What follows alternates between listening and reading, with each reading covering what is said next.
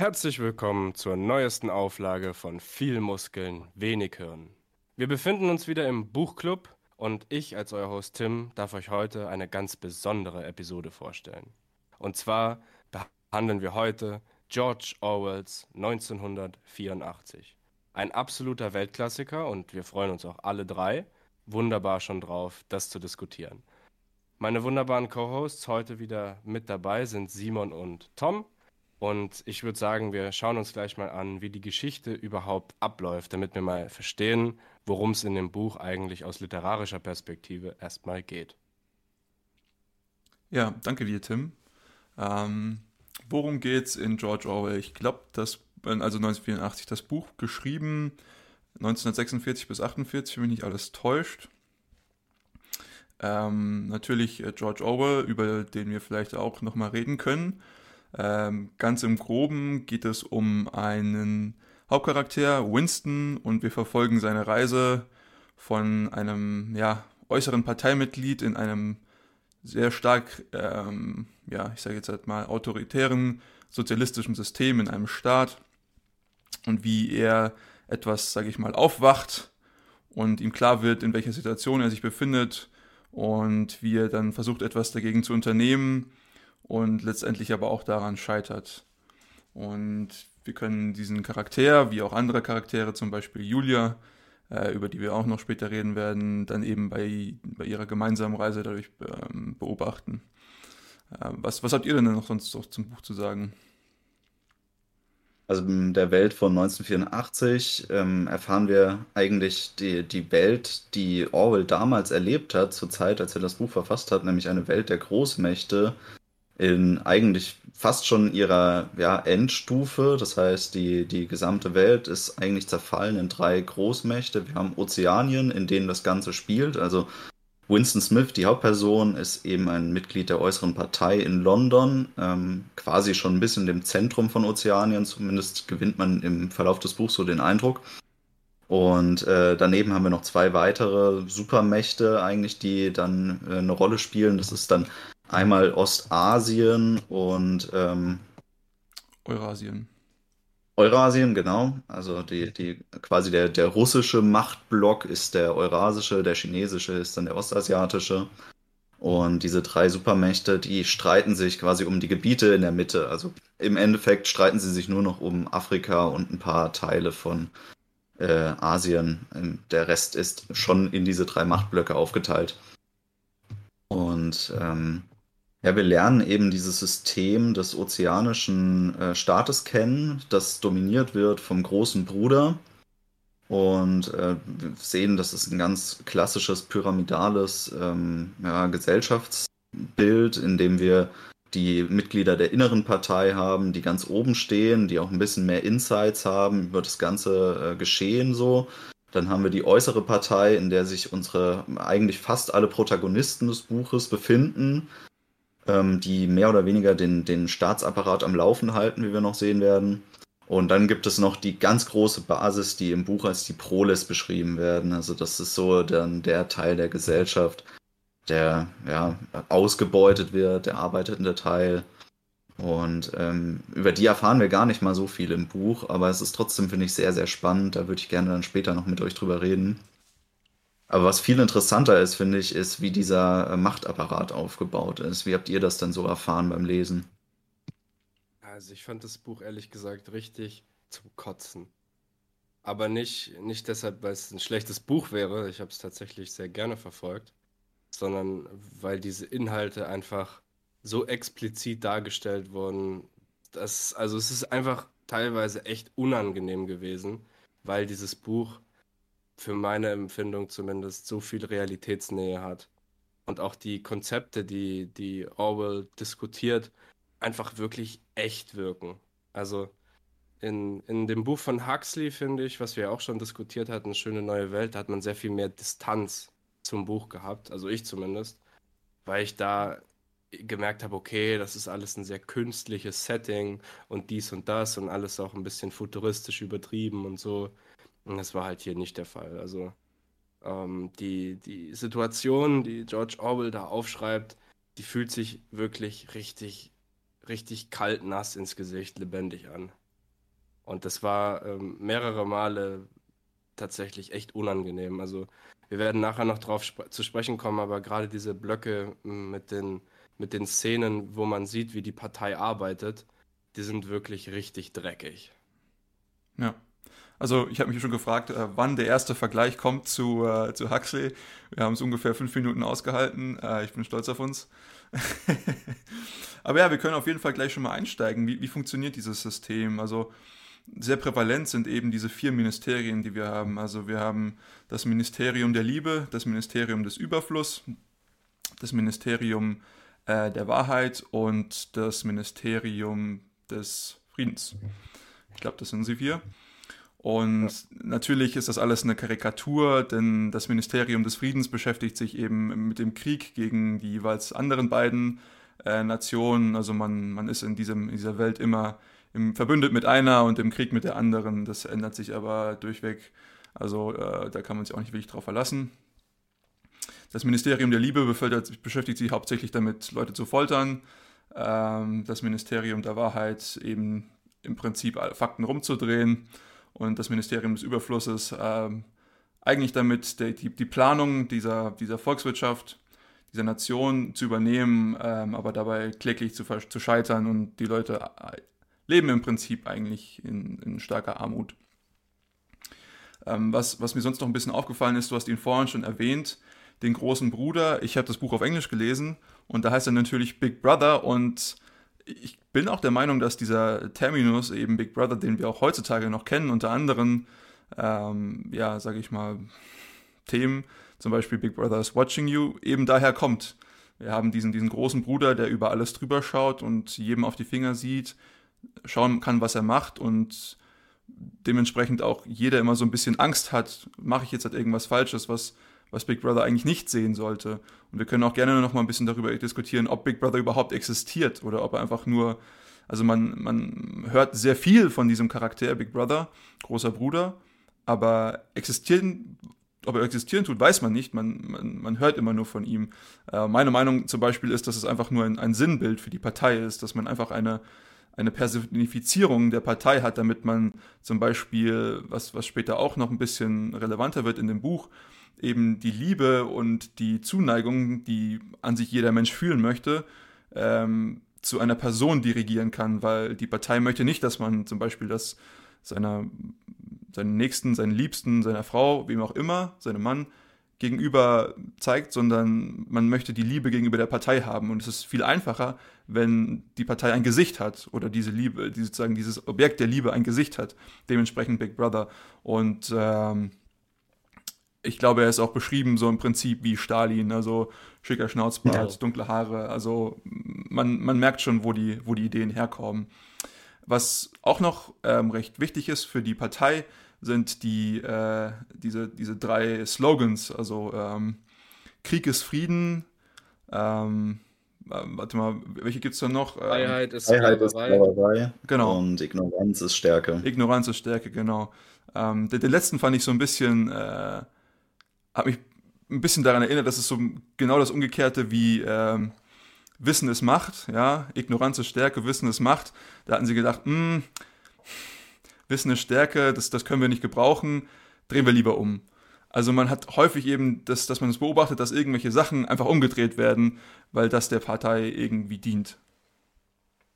Also die Partei, die basiert ja auf sehr metaphysischen ähm, ja, Grund, Linien, die man ja auch später dann, also quasi erst im letzten Drittel des Buches wirklich kennenlernt, in der die Person Winston Smith dann gebrochen wird. Aber schauen wir uns doch mal an, wie eigentlich das Buch uns in die ganze Thematik einführt, weil ich finde, das ist sehr geschickt gemacht. Wir verfolgen ja die Person Winston Smith und schon zu Beginn des Buches wird uns ja klar gemacht, also er, er begeht zu Beginn des Buches ein, ein sehr schlimmes Verbrechen, nämlich er kauft sich ein Notizbuch und fängt an, in diesem Notizbuch zu schreiben.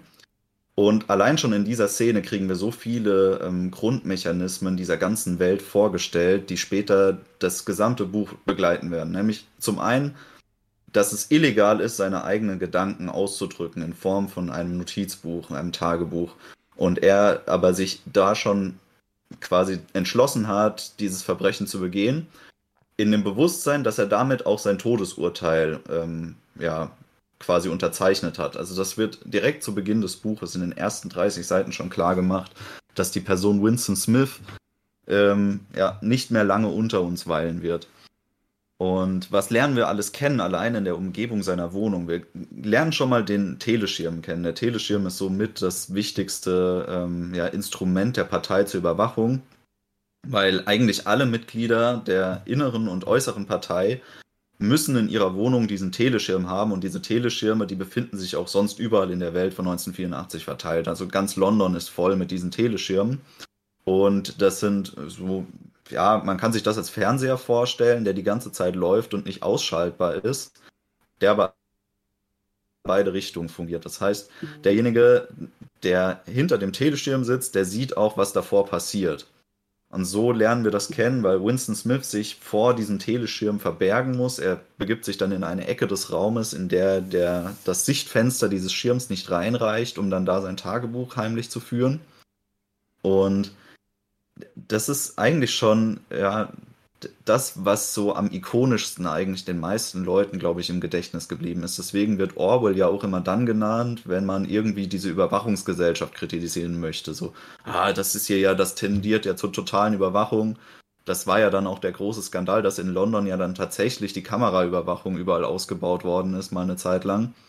Und ähm, da hat man dann überall Orwell rausgekramt und hat gesagt, ja, es ist ja total Orwell hier, was passiert diese Überwachungsgesellschaft mit den Kameras. Ähm, aber das ist ja eigentlich nur ein, ein kleiner Baustein der Überwachung, weil im späteren Verlauf verfolgen wir dann Winston Smith auf seinem Weg zur Arbeit. Und dann lernen wir ja auch schon die, die Mechanismen des Instituts, äh, des Ministeriums für Wahrheit kennen, nämlich seinen Arbeitsplatz, an dem er damit beschäftigt ist, Fakten umzuschreiben, die nicht mehr ganz stimmen. Also zum Beispiel wurden Rationen gekürzt, äh, Schokoladenproduktion hat nicht mehr so ganz mit dem übereingestimmt, was noch im Vorjahr propagiert worden ist. Und dann ist die Aufgabe dieses ähm, äh, Winston Smiths, eben dann die alten Zeitungsartikel so umzuschreiben, dass die Partei eigentlich immer die Wahrheit gesagt hat und dass noch nie irgendwas falsch vorhergesagt worden ist. Also das ist einer der Grundpfeiler der Partei, nämlich die, die ähm, Vergangenheit zu kontrollieren das würde ich mir wünschen, ne, wenn ich in meiner empirischen Karriere mich mal irgendwie voraussetze, also irgendwie, was weiß ich, irgendwas geschätzt habe und dann äh, sage, hey, das entwickelt sich jetzt halt so und so und dann war es doch nicht gewesen, Mensch, dann nochmal zurückzugehen, ja. Aber so funktioniert die Welt zum Glück, zum Glück muss man sagen, natürlich nicht. Ja. Ich denke auch eine der, der Schlüsselszenen des Buches liegt ebenfalls ganz am Anfang und das ist da, wo Winston zu seiner Nachbarin geht, um da irgendwo im, im, in der Küche was, glaube ich, in Klempnerarbeit zu leisten, weil irgendwo was getropft hat. Und da lernen wir kennen, wie die, wie die Leute in dieser Welt denken, über die Kinder. Über die Kinder, die in diesem Haushalt rumrennen, lernen wir, wie die Menschen in dieser Welt sind und wie sie auch die Welt erfahren. Und zwar rennen diese Kinder da rum und schreien die ganze Zeit irgendwas von wegen Peng Peng und ich schieß dich tot und ich töte dich. Und äh, ich bin bei der Gedankenpolizei und ich verrate dich und ich schicke dich ins Gefängnis und so weiter. Und es geht unablässig. Und die, die Mutter ist auch ganz stolz auf ihre Kinder, dass sie eben so aktiv spielen und dass sie die Ideale der Partei schon so früh eben verinnerlicht haben und auch aspirieren sozusagen bei der Gedankenpolizei. Man hört es ja schon am Namen. Also es, es handelt sich da offensichtlich um einen Geheimdienst, aber es geht eben nicht in die, in die Art eines Geheimdienstes, wie wir ihn heute kennen, dass es darum geht, ja, äh, Verbrechen sozusagen zu verhindern, indem man mit Informationen sich beschäftigt, sondern es geht darum, dass man die Informationen selbst zum Verbrechen macht und den Ausdruck von Informationen generell als Verbrechen sieht. Und deswegen ist die Gedankenpolizei keine Polizei, die sich darum kümmert, wenn jemand irgendwie jemand anderem was antut, sondern es geht darum, was denkst du und was sagst du. Ja. Und das sind schon die, die Bereiche, auf denen eben dann Todesstrafen verhängt werden, wie das auch Winston in seinen Tagebucheinträgen ganz deutlich klar wird. Und ich glaube, diese ein, eigentlich sehr unschuldige Szene, dass man da halt zur Nachbarin geht und der was hilft, handwerklich und dann die Kinder da spielen, die zeigt schon unglaublich viel über diese Welt. Was aber auch im starken Kontrast steht zu, zu dem, was wir bei Huxley erlebt haben. Ja. Weil ja doch, also ich das mal zusammenfassen müsste, dann würde ich sagen, bei, bei Huxley ist es so, dass die Leute einfach indoktriniert werden und einfach ihrem, ihrem Schema folgen und ihre Bestimmung in Anführungsstrichen nachgehen. Und da gibt es gar keinen Freiraum. Und in der Welt von, von George Orwell ist dieser Freiraum existent, aber auf eine eindimensionale Weise. Das bedeutet, es, wie es auch im, im Laufe des Buches eben immer wieder passiert, es geht nicht darum, dass man gehorcht. Es geht nicht darum, dass man gehorcht. Es geht darum, dass man das Gehorchen liebt. Und das ist eine, eine fundamental viel, viel tiefere Perversion, als sie äh, in Huxleys Buch jemals zutage kommt. Weil da ging es eben einfach darum, okay, jeder macht das, was er machen muss. Und das ist aber für die Welt von 1984 nicht genug. Es reicht nicht zu funktionieren. Man muss das Funktionieren lieben. Und wenn es nicht, wer es nicht liebt, wird irgendwann zum Opfer der Gedankenpolizei. Ich finde das sehr interessant, was du jetzt aufgebracht hast als Vergleich zu Huxley. Also wir lernen ja in dieser Szene die, die Familie der Parsons kennen. Also Winston Smith äh, ist zu dem Zeitpunkt der Geschichte äh, alleinstehend. Also ist zwar theoretisch verheiratet, aber diese Frau lernt man nie kennen. Und ähm, was man so in dieser Szene ähm, ja, kennenlernt, ist, dass die, die Mutter, also die, die äh, Mutter dieser Kinder, als total gebrochene Frau beschrieben wird, die in ständiger Angst vor ihren eigenen Kindern lebt. Also zumindest wird sie so dargestellt. Und ähm, äh, Winston arbeitet ja mit ihrem Mann auch zusammen im, im Ministerium für Wahrheit.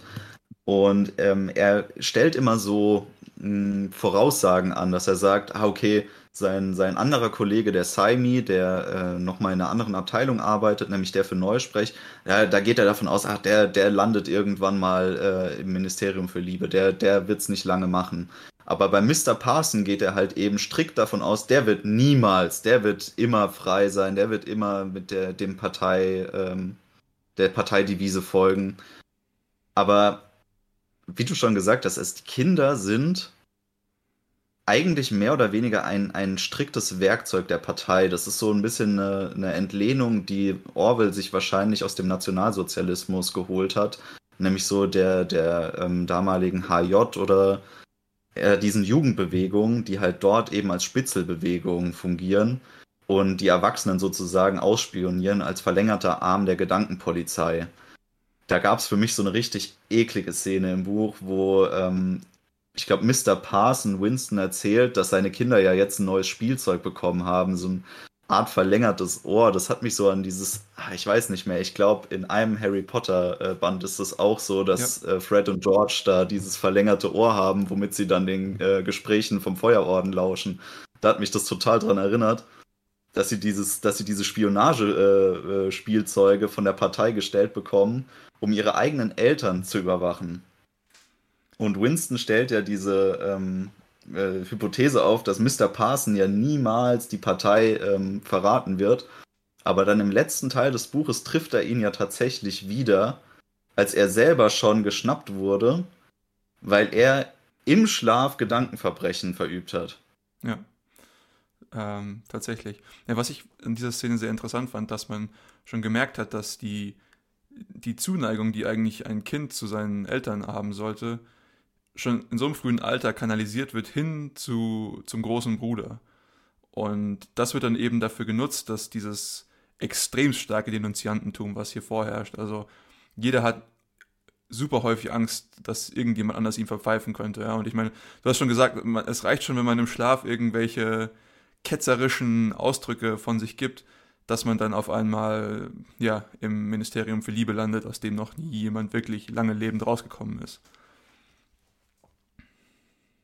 Aber interessant finde ich es zu vergleichen, wie die Welt bei Huxley funktioniert und wie sie bei Orwell funktioniert. Weil Huxleys Welt ist ja zwar, also da ist man zwar sehr funktional und ein Teil des Gesamtgetriebes, aber die Leute sind darauf getrimmt, zufrieden und glücklich zu sein. Und auch untereinander. Also es sind ja auch so animiert, untereinander Spaß zu haben und es gibt nicht so wirklich diese Funktion der gegenseitigen Überwachung. Diese Überwachung kommt ja nur durch die Konditionierung eigentlich, weil es dann sehr auffällt, wenn einer sich auf einmal anders benimmt. Aber was bei Huxley auffällt, ist, dass ja, die, die, die Lenker des Staates sind extrem verzeihend. Die haben ja diese Enklaven, diese kleinen Inseln, wo sie dann die Leute hinschicken können, die nicht reinpassen. Ja. Also die dürfen ja leben, die dürfen ja so sein, die passen halt nicht, die sind nicht konditionierbar, aber die werden auch irgendwie so ein bisschen gebraucht. Und dann schickt man die halt in irgendeine Enklave rein, wo sie untereinander sein können. Und das funktioniert bei Orwell gar nicht. Bei Orwell basiert eigentlich alles auf Angst und Überwachung und dass die Menschen untereinander so wenig persönliche Beziehungen haben wie, wie irgendwie möglich. Hm. Was mir da noch aufgefallen ist, jetzt als du es gesagt hast, in, in Huxley weiß auch jeder, wieso der andere da ist. Also sie kennen zwar ihre eigene Rolle, aber sie wissen auch, wir brauchen die. Das war ja immer das, wir brauchen die, sie sind zwar irgendwie dümmer als wir, aber wir brauchen sie. Und bei Orwell ist es tats äh, tatsächlich wirklich so, dass die Leute so im Prinzip wie so ein richtig kleines Zahnrädchen in einer riesigen Maschine sind und keine Ahnung haben, wofür sie eigentlich da sind. Also das merkt man ja auch an, an Winston, der zwar irgendwelche Sachen macht, aber er mag, ich weiß jetzt gar nicht, wieso ich das mache jetzt hier. Und ich weiß auch gar nicht, was die anderen wirklich machen. Ich, ich weiß, der arbeitet zwar im Büro gegenüber von mir, aber keine Ahnung, was der Typ anstellt tatsächlich. So. Und das ist natürlich auch dafür da, damit die Einzelnen, die Einzelperson gar nicht erst so weit denken kann, um die tatsächlichen höheren Ziele der Partei irgendwann mal verstehen zu können. Da gibt es einen, weil du es gerade gesagt hast, Simon, da gibt es wirklich einen fundamentalen Unterschied zwischen den beiden Büchern, weil wir, wir lernen zwar in beiden Büchern jeweils eine Person, die in der Machthaberrolle zu, zu gewisser Weise zumindest ist, kennen. Also bei Huxley ist das Mustafa Mond, der Weltcontroller, und bei George Orwells 84 ist es ja der O'Brien. Der ist ja nicht, nicht der mächtigste Mensch unbedingt, aber er ist ein hohes Mitglied in der Partei und ähm, ist ja auch eine sehr starke Machtposition, die er hat.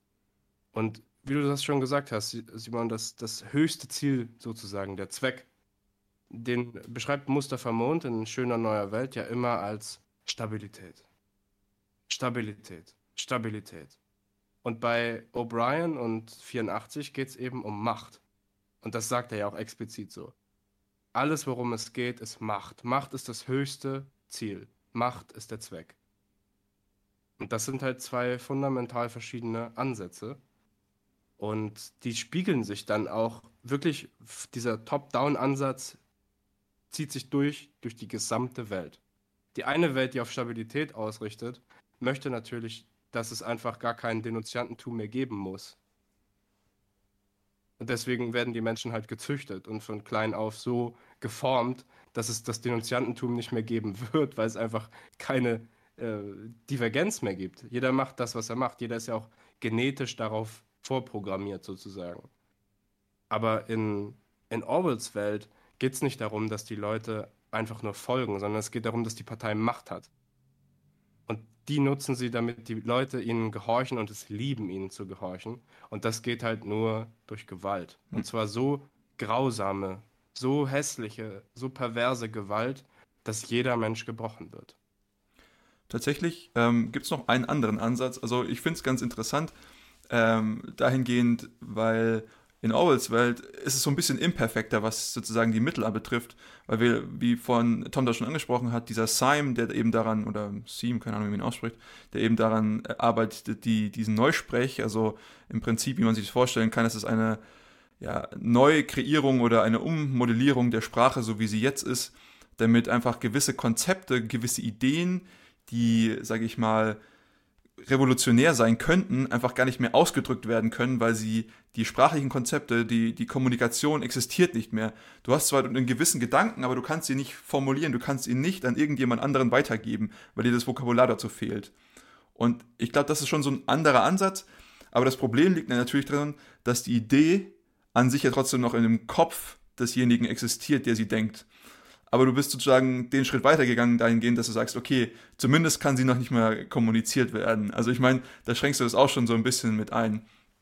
Und tatsächlich würde ich gerne noch ein bisschen auf diesen, ja, dieses, dieses Neusprech eingehen, weil ich finde das sehr interessant und ich meine, wir haben jetzt noch nicht damit angefangen, Parallelen mit unserer heutigen Zeit zu, ähm, zu ziehen, aber ich glaube, hier könnte man so ein bisschen damit anfangen, indem sozusagen in dieser Neusprech sagt Simon sich, es geht gar nicht darum, neue Wörter zu kreieren auch wenn sie das tatsächlich häufig machen, aber es geht eigentlich viel mehr darum, alte Wörter auszulöschen.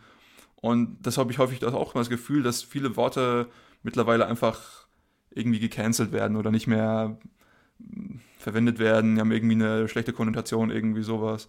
Und das hat mich so ein bisschen als erste Parallele, die wir jetzt irgendwie ein bisschen ansprechen können, ein bisschen erinnert, ja.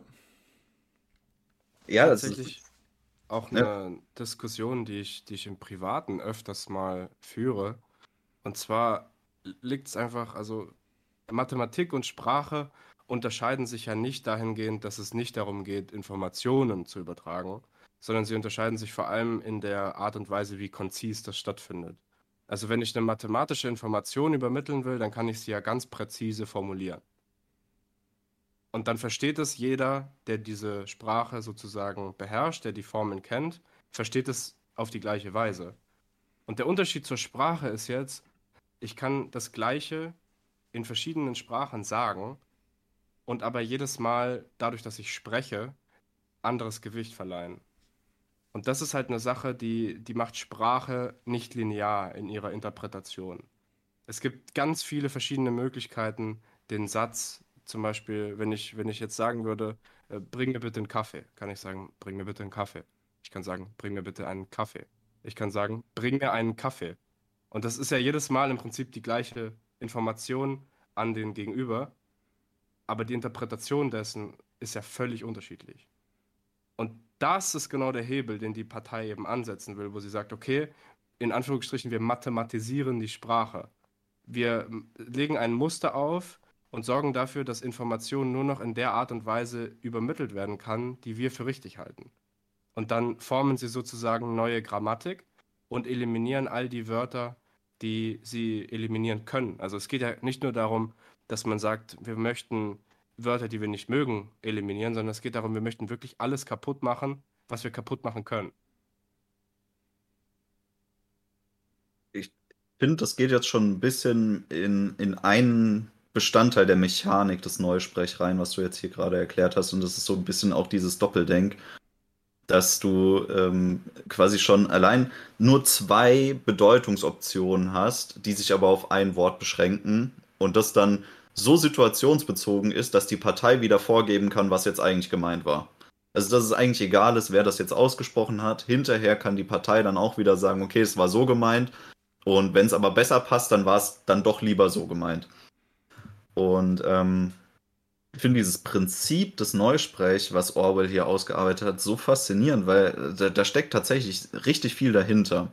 Also zum einen geht es ja darum, die Sprache zu simplifizieren. Das heißt, ähm, er hat es so am Beispiel von gut und schlecht äh, gezeigt, dass im Endeffekt dieser gesamte Wortspielraum, den man eigentlich in so gut wie jeder Sprache weltweit has, hat, um gut auszudrücken oder schlecht auszudrücken, runter zu reduzieren auf eigentlich nur noch ein einziges Wort, das in verschiedenen Formen dann das jeweilige meint. Also zum Beispiel wird dann gut tatsächlich als Grundbegriff genommen wenn man jetzt aber was meint, was nicht gut ist, dann sagt man einfach ungut. Wenn man meint, dass etwas besser ist, dann sagt man nicht besser, sondern plus gut oder doppelt plus gut.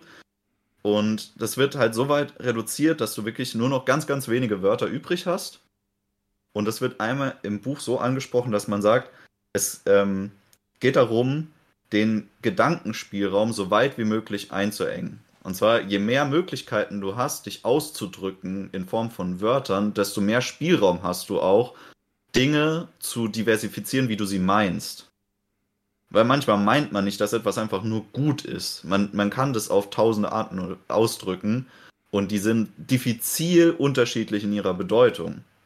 Aber die Partei möchte ja, dass du so viel wie äh, so wenig wie möglich eigentlich freien Gedankenspielraum hast, sondern dass du immer nur linear denken kannst. Weil darum geht es ja am Ende, den Menschen die Freiheit zu nehmen, überhaupt Gedankenverbrechen zu begehen, weil die, die Grundlage nicht mehr dazu da ist. Wenn du kein Wort dafür hast, dann kannst du auch kein Gedankenverbrechen begehen. Und das ist, finde ich, dieser eine Mechanismus, den sie sehr gut ausgearbeitet haben. Und da wiederum geht es für mich auch eigentlich wiederum nur um Stabilität, aber anders hervorgerufen. Also quasi so, wie du das gesagt hast, Simon dass in, in Huxleys Schöne neue Welt ist dieses System, was Stabilität hervorruft, irgendwie auf ja, auf eine Spaßgesellschaft äh, fokussiert. Und das ist so ein bisschen der elegantere Weg, weil klar, die Konditionierung, die beschrieben wird, ist eigentlich ziemlich ekelhaft, aber hinterher die Gesellschaft, da soll es den Leuten eigentlich nur gut gehen. Und in Orwells Welt geht es eigentlich darum, die Freiheit der Menschen so krass einzuengen und einzukürzen, dass sie sowieso gar keine Möglichkeit haben, irgendwie da auszubrechen. Ich finde es auch sehr interessant, dass er eben da anfängt, eben die Sprache. Ja, das ist das Instrument, was uns jetzt natürlich nicht als Spezies einzigartig macht, natürlich andere Spezies kommunizieren auch, aber das ist das, was uns die Interaktion zwischen ähm, zwischenmenschlichen Interaktionen zum Beispiel viel, viel einfacher macht. Und erst so, so eine Gesellschaft, wie wir sie jetzt und äh, tatsächlich auch im Buch beobachten, erst ermöglicht. Und da schon anzusetzen, das finde ich sehr perfide fast schon. Und auch diesen, das, was du vorhin angesprochen hast mit, ähm, ja, ich habe jetzt den deutschen Begriff nicht mehr, das Double Think. Ähm, Doppeldenk. Doppeldenk, äh, das ist natürlich auch lustig. Ähm, da, das finde ich zum Beispiel auch sehr interessant, weil man hat einfach zwei, ähm, sag ich mal, gegengesetzliche, entgegengesetzte Gedanken im Kopf und beide können gleichzeitig existieren. Und das ist so ein bisschen Realitätsverleugnung ähm, und das habe ich das Gefühl, dass das was sehr, sehr häufiges ist, was in dem Buch vorkommt, dass die Partei eben versucht, die Realität zu leugnen. Und einfach sagt, ja, das ist einfach nicht so. Und dieses Doppeldenk erm-, ermöglicht es ihnen halt viel, viel einfacher, weil die Leute sagen, okay, ja, existiert beides und was auch immer ihr sagt, ist das Richtige. Es geht eben darum, es wird ja auch in dem Buch immer wieder an dem Beispiel gesagt. Der O'Brien hält vier Finger hoch und fragt Winston dann, wie viele Finger halte ich hoch? Und dann sagt Winston natürlich vier Finger, weil er vier Finger sieht. Und dann sagt O'Brien, nein, ich halte fünf Finger hoch. Also zwei plus zwei ist jetzt nicht mehr vier, sondern zwei plus zwei ist fünf.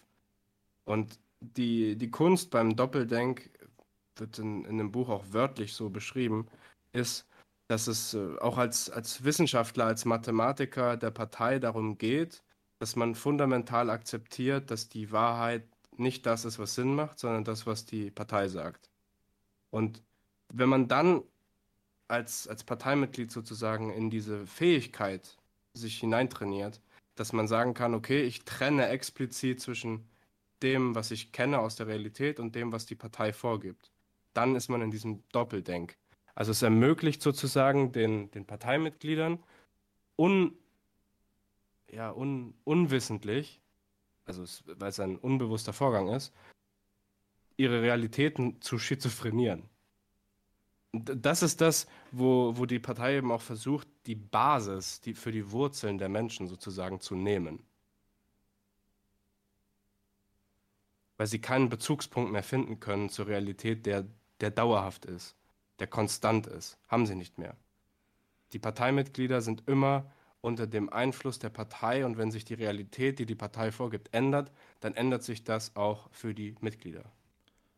Ich meine, das ist ja auch im Prinzip auch der Job, der, den, den Winston ausübt. Er, er schreibt die, die, die Geschichte neu im Prinzip. Und ich finde, da kann man auch ein paar Parallelen ziehen zu, zur schönen neuen Welt. Also ich meine, da wird ja die Geschichte auch so ein bisschen, ich mal, ausgelöscht, äh, was damals passiert ist. Ähm, aber sie sagen ja auch, derjenige, der die Vergangenheit sozusagen kontrollieren kann, der kann die Zukunft oder das, die, das, das Jetzt lenken.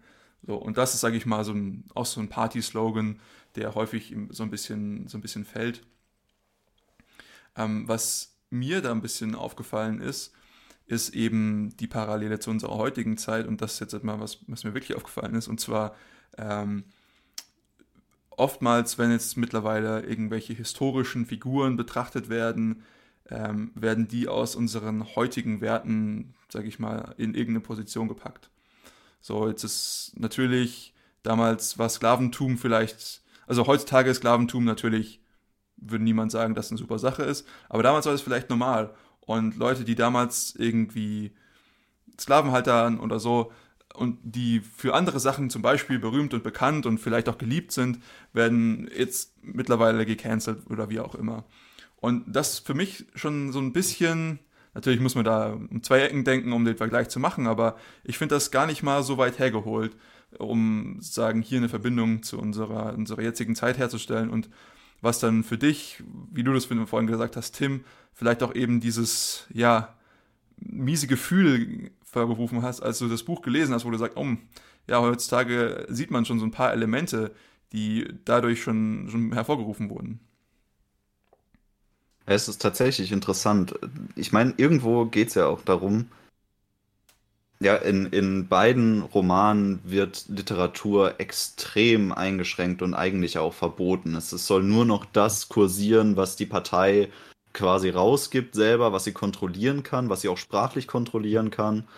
Und interessanterweise in beiden Fällen ist es ja auch extrem simples, lenkendes Material. Ja, so ganz stumpf, entweder erotisch oder ähm, gewaltverherrlichendes Material, was die Leute halt auf ihren animalischen Ebenen lenkt.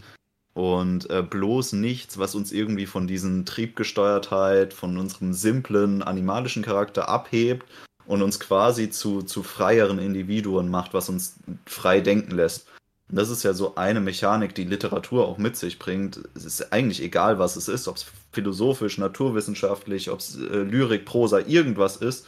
Sobald man das anfängt zu lesen, nimmt man ja eigentlich den Blickwinkel zumindest zum Teil einer anderen Person ein und lässt die, diese Person und deren Gedankenwelt in seiner eigenen Gedankenwelt stattfinden. Das ist wie eine Kommunikation, auch über extrem weite Zeiträume hinweg.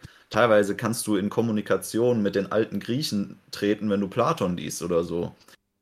Das ist immer ein gewisser Ausschnitt, zeitgeschichtlich auch, den du dann dadurch sehen kannst. Ja, und das zu kontrollieren und das auszumerzen, ist ja schon einer dieser ähm, Faktoren, die immer wieder ausgenutzt werden und die deswegen auch irgendwie ganz organisch in solchen dystopischen Geschichten auftauchen. Ich meine, wir sind jetzt beim zweiten Teil dieser klassischen Trilogie der Dystopien. Dann gibt es ja noch äh, Fahrenheit äh, 451. Keine Ahnung. Kann sein, dass ich die Zahlen jetzt durcheinander gebracht habe, ist aber auch nicht so wichtig. Äh, da geht es ja auch darum, dass Literatur ausgelöscht wird. Und auch in, in modernen Adaptionen geht es immer wieder darum, dass Kultur, Kunst, Literatur, das sind immer, wird immer als was Schlechtes angesehen von Parteien. Und so ähnlich ist es auch, wenn man sich generell das Neusprech anguckt. Weil beim Neusprech geht es ja auch darum, die Sprache extrem zu vereinheitlichen. Also das über riesige Gebiete hinweg, weil wir reden ja hier von Großmächten, ja Ozeanien, das ist ja Südamerika, Nordamerika, Australien und Großbritannien zusammengefasst. Äh, und dass all diese Teile eine vereinheitlichte Sprache sprechen. Und ich meine, das wird jedem bewusst sein, der mal eine Fremdsprache gelernt hat, dass allein schon das Sprechen einer Fremdsprache eine Charaktereigenschaft hat. Ja, dass eine Sprache hat ihren ganz eigenen, ja, emotionalen Charakter, die, die, man nimmt auch eine gewisse Art der Weltsicht ein, wenn man eine andere Sprache spricht. Und das kann man ja auch schon auskürzen, indem man sagt, es muss eine Einheitssprache geben, die alle sprechen. Ja, also ich meine, selbst ich nehme andere Charaktere ein, wenn ich andere Sprachen spreche. Also ich verhalte mich anders, wenn ich Englisch spreche, als wenn ich Deutsch spreche. Weiß ich schon. Geht mir auch so. Ja. Es ist ein anderes äh, Gedankengut, ein anderer Esprit, mit dem man dann seine, seine Gedanken auch formuliert. Also im, im Deutschen zum Beispiel, das kennen ja viele, wenn man das jetzt vergleicht mit dem Englischen. Im Englischen ist alles sehr viel kürzer, schneller und simpler. Und im Deutschen ist es halt so eine, ja, Thomas Mann Nebensatzstruktur, wo man, wo man wirklich, also man kann in der deutschen Sprache, wenn man möchte, einen Satz so lange reden, dass wirklich keiner einem mehr zuhört. Das geht. Ja. Also es funktioniert. Aber ich finde es total spannend, äh, dass du das jetzt aufgebracht hast mit dem Blickwinkel auf historische Personen und historische Begebenheiten. Weil dann irgendwie dieser Trend dahin gegangen ist, dass man ja wirklich, wie du es beschrieben hast, nicht mehr sagt, okay, das muss man im Kontext der Zeit betrachten, sondern dass man einfach sagt, ich muss das im Kontext der Jetztzeit betrachten. Aber das macht ja gar keinen Sinn. Also das ist ja nicht der, der, der Inbegriff von Historie, das ist ja dann eine Interpolation, die da vorgenommen wird. Und man, man äh, urteilt dann moralisch über Begebenheiten, in die man sich gar nicht mehr hineinversetzt, weil man sagt, ich muss davon aus meiner jetzigen Zeit urteilen. Richtig. Und wo mir das sehr sauer aufgestoßen ist, war eine Kritik am äh, Reinhold-Tüxen-Preis.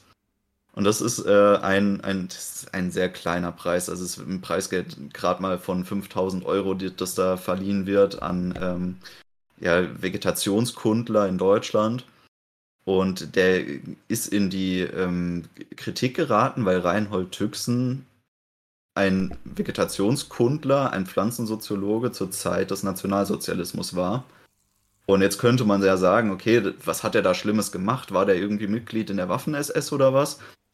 Äh, nee, aber die Kritik bezieht sich tatsächlich einfach nur darauf, dass der Wissenschaft betrieben hat in der Zeit dieses Regimes. Und dass dann dieser Preis verliehen wird. Also der, der Mann selbst hat eigentlich keine wirklich vorwerfbaren ähm, ja, Gräueltaten da begangen. Er war jetzt halt nur nicht im Widerstand. Ich mein, und dann ja. Kritik. Habe ich mal einen sehr interessanten Satz zugehört. Ähm, ich kann mich nicht mehr genau erinnern, woher. Ich, ich glaube, das war ein Interview mit Jordan Peterson, noch bevor der, bevor der berühmt wurde. Und äh, ich glaube, die Diskussion war mit Slavoj Zizek. Ich bin mir aber nicht ganz sicher. Aber äh, jedenfalls, es ging darum, wenn wir damals gelebt hätten, wir drei, in den 30ern und damals auch also schon Erwachsener gewesen wären, dann wären wir höchstwahrscheinlich auch Parteimitglieder gewesen. Und das ist halt so eine Sache, die, die, die kann man nicht nachvollziehen ex post. Das kann man nicht mehr rationalisieren. Ich kann da nicht sagen, ach nein, ich mag das Nazitum nicht, deswegen wäre ich da kein Parteimitglied geworden. Weil, was ist denn, wenn du damals gelebt hast? Ja, dann hast du, hast du Frau und Kinder gehabt, warst der Einzige, der Geld verdient hat und alle ernährt hat. Und dann sind die von der Waffen-SS zu dir nach Hause gekommen und haben gesagt, so, deine Kinder gehen in die Hitlerjugend. War ein, war ein real, also reelles Beispiel aus meiner Familie sind zu meinem Großvater hingegangen, der war äh, Urgroßvater, der war Richter in Kempten und der war überhaupt kein Freund von den Nazis. Der hat oft äh, Urteile gefällt, wofür er dann ins Gefängnis gekommen ist, weil er irgendwas gemacht hat, was der Partei nicht gefallen hat oder weil er die Nazi-Flagge auf Halbmast gehitzt hat und so solche Späße. Und trotzdem sind seine Kinder in die Hitlerjugend gegangen. Aber nicht, weil, weil er jetzt da ein überzeugter Nazi war, sondern weil die einfach gesagt haben, pass auf, wenn du es nicht machst, ja, dann verlierst du deinen Job. Dann sperren wir dich einfach ein. Wir sperren dich einfach ein und lassen dich nicht mehr raus. Wir brauchen keine, keine Prozesse, wir brauchen keine, keine Rechtsstaatlichkeit. Und die, dieses, dieses Gedankengut, das können wir aus unserer Perspektive heute keinesfalls nachvollziehen. Das können wir nicht. Das müssen wir auch akzeptieren. Und ich finde, wenn da so Sachen kommen wie diese Beweislastumkehr, ja, dann, dann äh, ja, da schüttelt es mich dann komplett durch. Also ich finde es tatsächlich in die eine oder andere Richtung schwierig. Ich finde, man kann das nicht so pauschal sagen, ja, wahrscheinlich wärt ihr alle dabei gewesen oder man persönlich sagt, nee, wäre ich nicht. Es ist eigentlich relativ irrelevant. Der Grundtenor ist, du kannst keine Aussage darüber treffen, weil es nicht deine Lebensrealität ist. Du kannst es, du kannst dich da nicht mal reinversetzen. Es geht nicht. Mhm. Und genau deswegen kann man auch nicht urteilen. Weil man kann die Lebensrealität nicht nachvollziehen man kann nur aus der jetzigen Zeit draufschauen und deswegen darf man sich kein tatsächliches Urteil erlauben. Das finde ich sehr gut formuliert. Also es, es ist so eine, so eine Grenze, die sich halt durch den chronologischen Kontext her nicht mehr überwinden lässt. Ja. Aber nichtsdestotrotz wird es heutzutage häufig versucht ähm, und eben dann halt auch kommen mit, mit solchen äh, ja, Outcomes wie eben mit diesem, diesem Preis ähm, ich wollte mit euch mal über ein bisschen was anderes sprechen, was Größeres, und zwar so ein bisschen die, die Makroebene dieser Welt. Ähm, wir haben ja eben jetzt nicht nur Ozeanien, Eurasien und ähm, Ostasien, ähm, sondern eben das Zwischenspiel dieser drei Nationen. Und äh, da gehen wir jetzt schon so ein bisschen weiter in dem Buch. Wir befinden uns schätzungsweise im dritten Teil, in dem Winston, sag ich mal, so eine kleine Erleuchtung hat ähm, es gibt in dieser Welt und in, in Ozeanien gibt es, sag ich mal, einen potenziellen ja, Führer einer Rebellion. Äh, das ist der Immanuel Goldstein. Ähm, auch den lernt man nie kennen. Man weiß nie, ob er, man, man, weiß nie, ob er wirklich existiert. Ähnlich wie mit dem großen Bruder. Ähm, kann man auch überlegen, ob, ob er wirklich nur als Symbolbild dient. Ähm, ja, man weiß schon, dass es den wahrscheinlich nicht gibt ja, aber ähnlich wie, wie mit dem großen Bruder, glaube ich. Ähm, aber auf jeden Fall, der hat ähm, anscheinend so ein Manifesto verfasst, in dem, sage ich mal, die Welt und die Ziele der Partei und der Parteien anderer Staaten ausgelegt wird. Und eines, sage ich mal, dieser Wahrheiten, einer dieser Wahrheiten, die dann erklärt werden, ist, dass eben all diese drei Nationen im Prinzip dieselbe Ideologie haben. Also es gibt wirklich nur ganz, ganz geringe Unterschiede, die nicht diesen permanenten Weltkrieg rechtfertigen. Und nichtsdestotrotz sind sie im Krieg miteinander. Und dann wird versucht, okay, vielleicht sind es irgendwelche Sklaven, die sie sich dann, um die sie sich äh, streiten in, in eben diesen noch umkämpften Gebieten im, im, in Afrika. Aber das ist dann auch irgendwie schnell verworfen. Ähm, und was dann tatsächlich recht schnell sich herauskristallisiert, ist, dass der Krieg einfach nur dafür dient, damit der Wohlstand, der eigentlich durch die Produktion geschaffen wird, sofort wieder zerstört wird. Also die Leute sind beschäftigt und das hält sie erstmal still und dann denken, müssen sie nicht mehr nachdenken. Und ähm, aber an sich produzieren sie ja irgendwas. Und was sozusagen die These ist, dass ab einem gewissen Level von Wohlstand würden sie halt eben dieses System hinterfragen, weil dann würden sie sagen, ah, okay, ich habe jetzt halt genug Wohlstand, jetzt möchte ich irgendwie Freiheiten haben oder sowas. Und der einzige Art, die einzige Möglichkeit, wie du eben Wohlstand reduzieren kannst und das Ganze aber auch noch akzeptabel für die Massen machen kannst, ist, dass du eben Krieg führst und dass eben dieser Wohlstand die ganze Zeit aufgebraucht wird. Ähm, mit, mit jedem Moment, wo du, wo du Krieg führst, äh, weil dann irgendwie, also das ist ja auch ähm, ich mal, überall in dieser Story kommt es ja vor, dass irgendwie in der Nachbarschaft eine, eine Rakete einschlägt oder eine Bombe oder irgendwas und dann mehrere hundert Leute dabei draufgehen und das ist für die, für die Menschen und Winston da eigentlich auch, sag ich mal, normal und juckt die auch überhaupt nicht mehr, wenn sowas passiert. Ähm, und nichtsdestotrotz ähm, wird die ganze Zeit Krieg geführt und dann wird weiterhin, sage ich mal, postuliert, dass der Krieg im Prinzip die einzige Art und Weise ist, wie sich diese Systeme noch legitimieren können. Alles andere würde dazu führen, dass eben, wie vielleicht dann auch von dem Buch besprochen, äh, die, die Proles, die Proletarier, eben dann irgendwann sagen würden, Mensch, warte mal, hier läuft irgendwas falsch. Aber wenn sie halt eben die ganze Zeit damit beschäftigt sind zu arbeiten und wirklich am Existenzminimum zu, zu leben und dann zu gucken, wie sie überleben können, dann haben sie eben nicht die Freiheit, über solche Sachen nachzudenken, wie Freiheit. Sehr gut formuliert. Das, das äh, ist auch so ein Gedanke, äh, wurde von, von vielen Philosophen tatsächlich aufgegriffen. Der, wo ich mich jetzt als erstes dran erinnert habe, war Osho, ein, ein Mystiker, Guru aus, aus Indien. Und der hat auch gesagt, meine Spiritualität und meine Philosophie ist für reiche Leute. Und er hat es nicht gemeint in, in dem Kontext finanziellen Reichtums, sondern er hat es gemeint in dem Kontext dessen, dass man als Person, als Charakter erstmal reich genug sein muss, erstmal genug Wohlstand haben muss, um in solche Konzepte sich überhaupt hineindenken zu können. Und das, das ist genau das, was du gerade gemeint hast. Die, die, die Zielsetzung ist konstante Armut. Nicht nur Armut im Geldbeutel, nicht nur Armut auf dem Esstisch, sondern auch Armut im Kopf und im Herz. Und wenn das eintritt, dann haben die Leute keine Möglichkeit mehr, irgendeine Form der Mündigkeit sich zu erarbeiten. Das stimmt. Dann geht das verloren. Ja. Da werden sie dann einfach zu kontrollieren. Noch so ein kleiner Einschub, was mir noch eingefallen ist, als ich, äh, das ist mir erst nach dem Lesen natürlich aufgefallen, aber diese konstanten Meldungen von Kriegsereignissen, äh, also sei es jetzt halt Verluste oder seien das Gewinne, ich habe das Gefühl, das haben wir heutzutage sehr, sehr stark. Ähm, es ist nicht lange her, da ist irgendwo im Konflikt zwischen Russland und Ukraine irgend so ein russischer Truppenlagerort in die Luft gegangen. Irgendwie 400 Menschen anscheinend dabei umgekommen. Und sowas, das sind genau die Meldungen, wie sie auch in, in der Welt von 1984 vorkommen, ja. Und das wird natürlich irgendwie richtig politisiert und das ist ja, das wird gefeiert manchmal und das ist, finde ich schon richtig schlimm. ähm, natürlich leben wir in einer anderen Welt wie damals, äh, in anderen Kriegszeiten, in der sowas vielleicht noch nicht so ganz immer an die Öffentlichkeit gekommen ist. Aber das ist noch so ein Detail, was mir irgendwie aufgefallen ist, was, wo ich mir gedacht habe, Moment, das haben wir tatsächlich heutzutage auch schon so ein bisschen.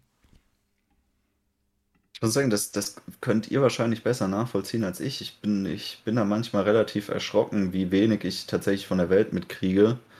Also, das ist, ich kriege das immer nur ganz am Rande mit, wenn man so zwangsweise Werbung sich anschauen muss. Wenn man sich zum Beispiel in sein, sein E-Mail-Postfach einloggt oder so, dann kriegt man ja ab und zu solche Nachrichtenmeldungen irgendwie äh, als Pop-up angezeigt oder so. Und das nehme ich dann immer nicht so ganz ernst, weil ich nicht weiß, wie weit sich das übertragen lässt auf das, was tatsächlich so medial eigentlich gerade so, ja, äh, im Fokus steht in den Nachrichten.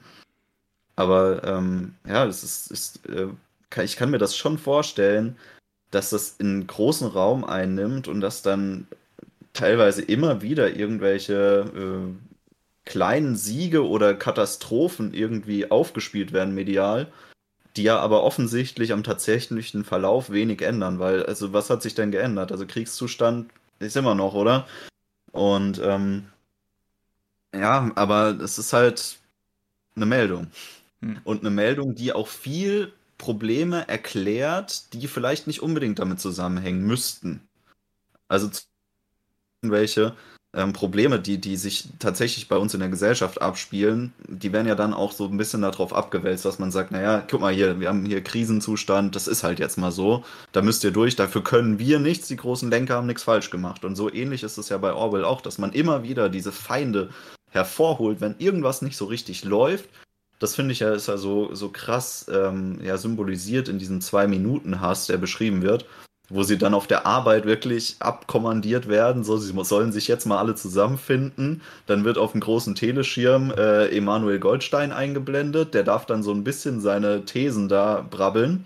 Was auch sehr auffällig ist, dass man da schon, da wird es ja so beschrieben, äh, dass Winston es so wahrnimmt, dass Goldstein immer so gerade so ähm, ja, schwach formulierte Thesen von sich gibt, dass man selber natürlich als aufgeklärter Mensch auf keinen Fall drauf reinfallen kann, weil, ja, man weiß es ja viel besser. Aber man hat so leicht den Eindruck, ah, Leute, die ein bisschen dümmer sind als ich, die könnten drauf reinfallen und deswegen ist es eine Gefahr. Aber der Trick dahinter ist ja, dass das jeder denkt und dass äh, Goldstein, wie man dann später sieht, also nachdem ähm, O'Brien ihn aufklärt, dass er ja auch das Manifest von Goldstein verfasst hat, zumindest zum Teil, äh, dass Goldstein ja eigentlich auch nur eine Funktion der Partei ist und eine mehr oder weniger fiktive Person. Ob der tatsächlich mal äh, existiert hat oder nicht, ist in dem Fall ja völlig irrelevant, weil ähm, so, äh, das, wie er benutzt wird, ist auf jeden Fall als Parteiinstrument, um immer wieder eine Unperson hervorholen zu können, auf der sich der ganze Hass entladen kann und der man die ganze Schuld geben kann für alles, was schief läuft. Und deswegen äh, ändern sie ja auch ständig den Bündnispartner und den Kriegspartner, weil es eigentlich völlig egal ist, es ist austauschbar. Du musst nur immer wieder irgendwas durchs Dorf treiben, wo man dann die ganze Schuld drauf abladen kann, warum der Engsotz nicht funktioniert und warum die Planwirtschaft irgendwie daneben geht. Finde ich schön, dass du Unperson schon als Wort verwendest. Äh, du hast Neusprech schon richtig adaptiert. Ähm, aber ja, es geht im Prinzip darum, ein, ein Feindbild und ein Freundbild zu erschaffen. Und die beide sind extrem stark emotional geladen. Ja, also wir haben, meine gesamte Liebe wird gegenüber dem, dem großen Bruder und der Partei entladen. Und wirklich alles, was ich an Hass habe, an Unmut, das wird dann zentriert auf, sei es jetzt halt Eurasien oder Ostasien oder halt Immanuel Goldstein. Also das ist im Prinzip egal, wie du es schon gesagt hast. Aber Hauptsache, dass man sozusagen von den ja, von dem Missmanagement der, der Partei halt irgendwie ein bisschen ablenken kann, äh, beziehungsweise auch von dem täglichen Elend, was die Leute da nicht irgendwie auch erfahren. Das ist im Prinzip egal, das liegt alles an den irgendwie an externen Faktoren und ich habe halt den ultimativen Sündenbock gefunden.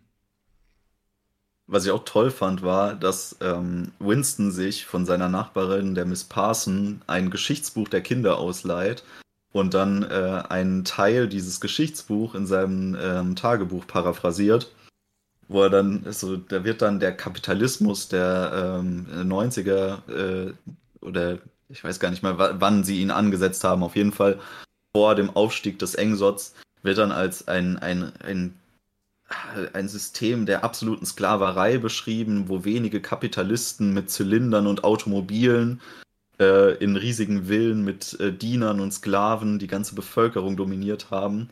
Und die Leute, die mussten so viel arbeiten und die Hälfte der Leute hatte keine Schuhe. Und genau das ist eigentlich so dieser Catching Point, wo, wo er äh, dann in sein Tagebuch reinschreibt, dass die Hälfte der Leute damals einfach keine Schuhe hatte. Und das ist ja so ein wiederkehrendes Thema, dass die Partei ständig sagt, ja, wir haben, wir haben wieder Schuhe überproduziert, wir haben Schnürsenkel überproduziert und in Wahrheit hat kaum jemand in London Schuhe. Aber ich meine, das ist ja auch ein sehr effektives ähm, äh, Instrument, so wenn, wenn, wenn du sagst, Mensch, äh, das äh, Ministerium des Überflusses sagt, wir haben so viel und du sagst, nee, ich habe nichts, und dann sagst du, ja, du bist ein Lügner. Also das ist jetzt halt natürlich irgendwie äh, Gedanken, ähm, Gedankenverbrechen, was du hier begehst. Und ähm, was auch tatsächlich Anekdote aus dem wirklichen ähm, sowjetischen ähm, Sozialismus äh, war auch lustig. Äh, wurde nämlich gesagt, äh, Mensch, du, äh, du beschwerst dich so, äh, dass du jetzt halt hier nichts hast. All deine anderen Brüder, die kommen damit aus, was sie haben. Und nur du meinst, dass du jetzt halt hier mehr haben musst. Ähm, und dann Ganz schön unsozialistisch. Ja, ja, da wurdest du halt gleich äh, wieder in, dein, in deinen Platz gesteckt. Ähm, aber ja, natürlich. Denk mal dran, wie es denen an der Front geht. Genau, genau. Stimmt, das ist ja auch so ein Stilmittel, was dann gebraucht wird als, ähm, also sie müssen ja so eine Art Wehrsport betreiben wo sie dann auch morgens erstmal vor den Teleschirm zitiert werden und Winston dann da seine Trockenübungen machen muss, um sich fit zu halten. Und da wird ja dann auch so von der Instructorin, die da die Anweisungen gibt, dann gesagt, ja, ihr, ihr müsst euch mal drauf besinnen, die Menschen an der Front, die äh, Genossen, die da ihr Leben für euch äh, opfern. Ähm, und ihr müsst nur hier diesen kleinen Beitrag leisten, euch ein bisschen fit zu halten. Jetzt macht das mal. Genau, genau.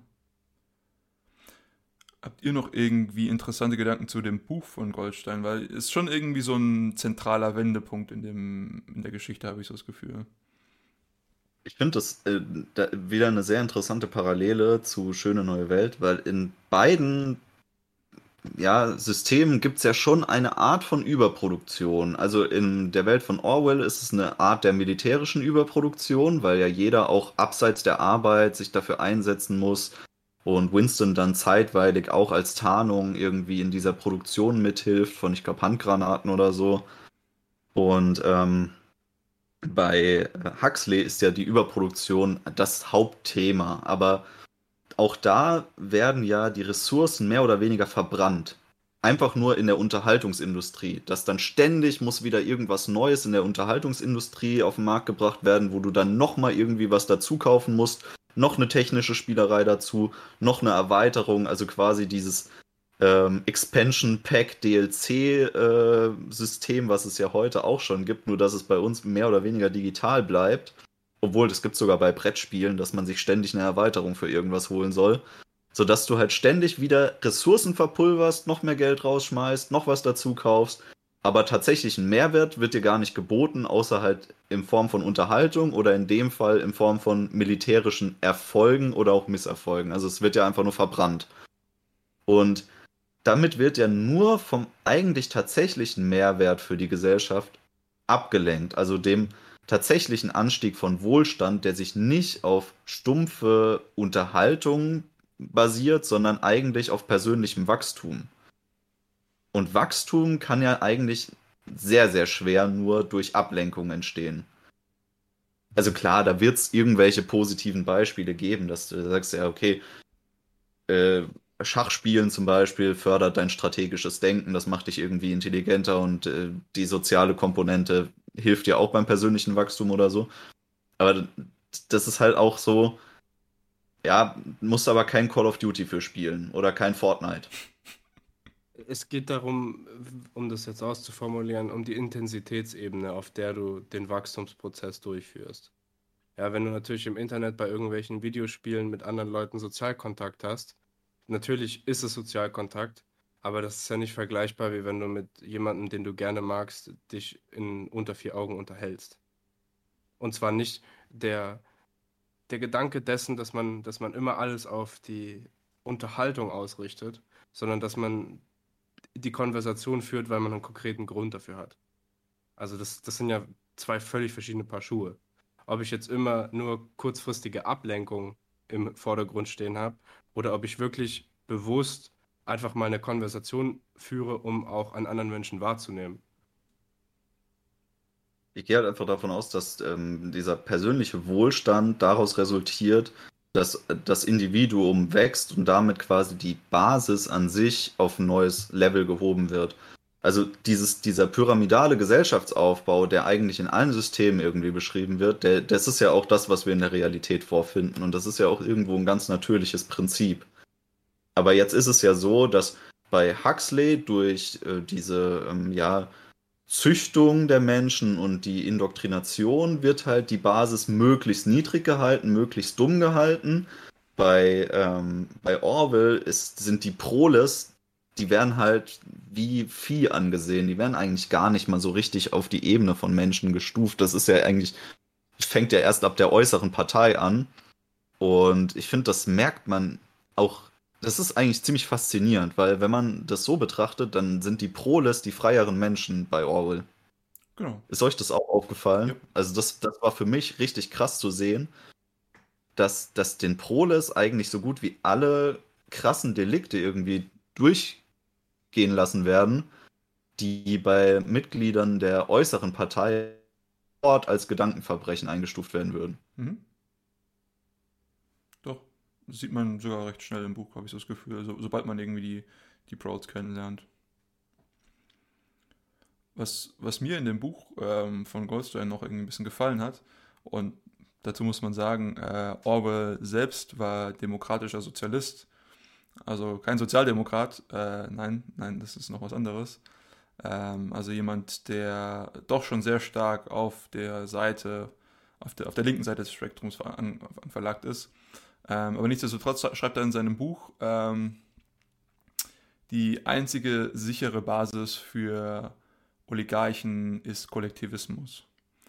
Und ähm, er sagt, ohne, ähm, ja, ohne privates Eigentum ist eben sozusagen jedes Eigentum in der Hand von, von wenigen, nämlich denen, die in der Partei an der Spitze sind, die das Ganze verwalten.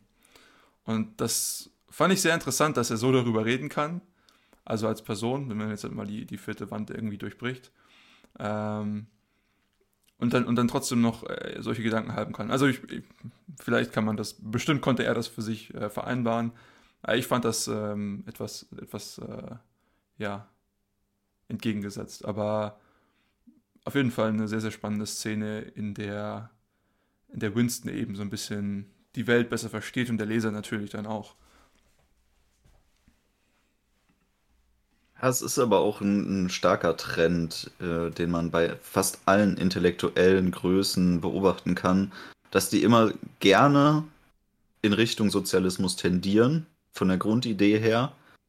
Weil ich denke, es ist auch sehr leicht, sich dann als ähm, ja, ein, ein Teil des moralisch Guten zu identifizieren. Und das ist immer sehr attraktiv, so mhm. zu denken. Und jeder Intellektuelle denkt natürlich, dass er persönlich vielleicht jetzt nicht ausformuliert, aber dass sein Ansatz, so wie er das betrachtet, natürlich der Sozialismus ist, der am Ende die Menschheit dann in den Wohlstand führt und in, in ein glückliches Leben führt. Richtig. Und das ist, das denke ich, eine sehr menschliche Betrachtungsweise und deshalb auch irgendwo, ja, nachvollziehbar, verstehbar. Es wundert mich zumindest nicht. Ja, das, da trifft mal wieder Nassim Talebs äh, intellektuell und trotzdem idiotisch zu. Intellectual yet idiot. Stimmt vollkommen. Ja, also, ja. Was, was, ähm, was, will man da, was will man da noch so? ja. Und das wird aber immer schlimmer. Ist, ja, natürlich. Das ist ja das. Also die, die Leute heutzutage, wir, wir können ja gerne drauf eingehen. Ich meine, hallo, Ministerium für Wahrheit. Ja, was kommt mir da in den Kopf? Faktencheck. Ja.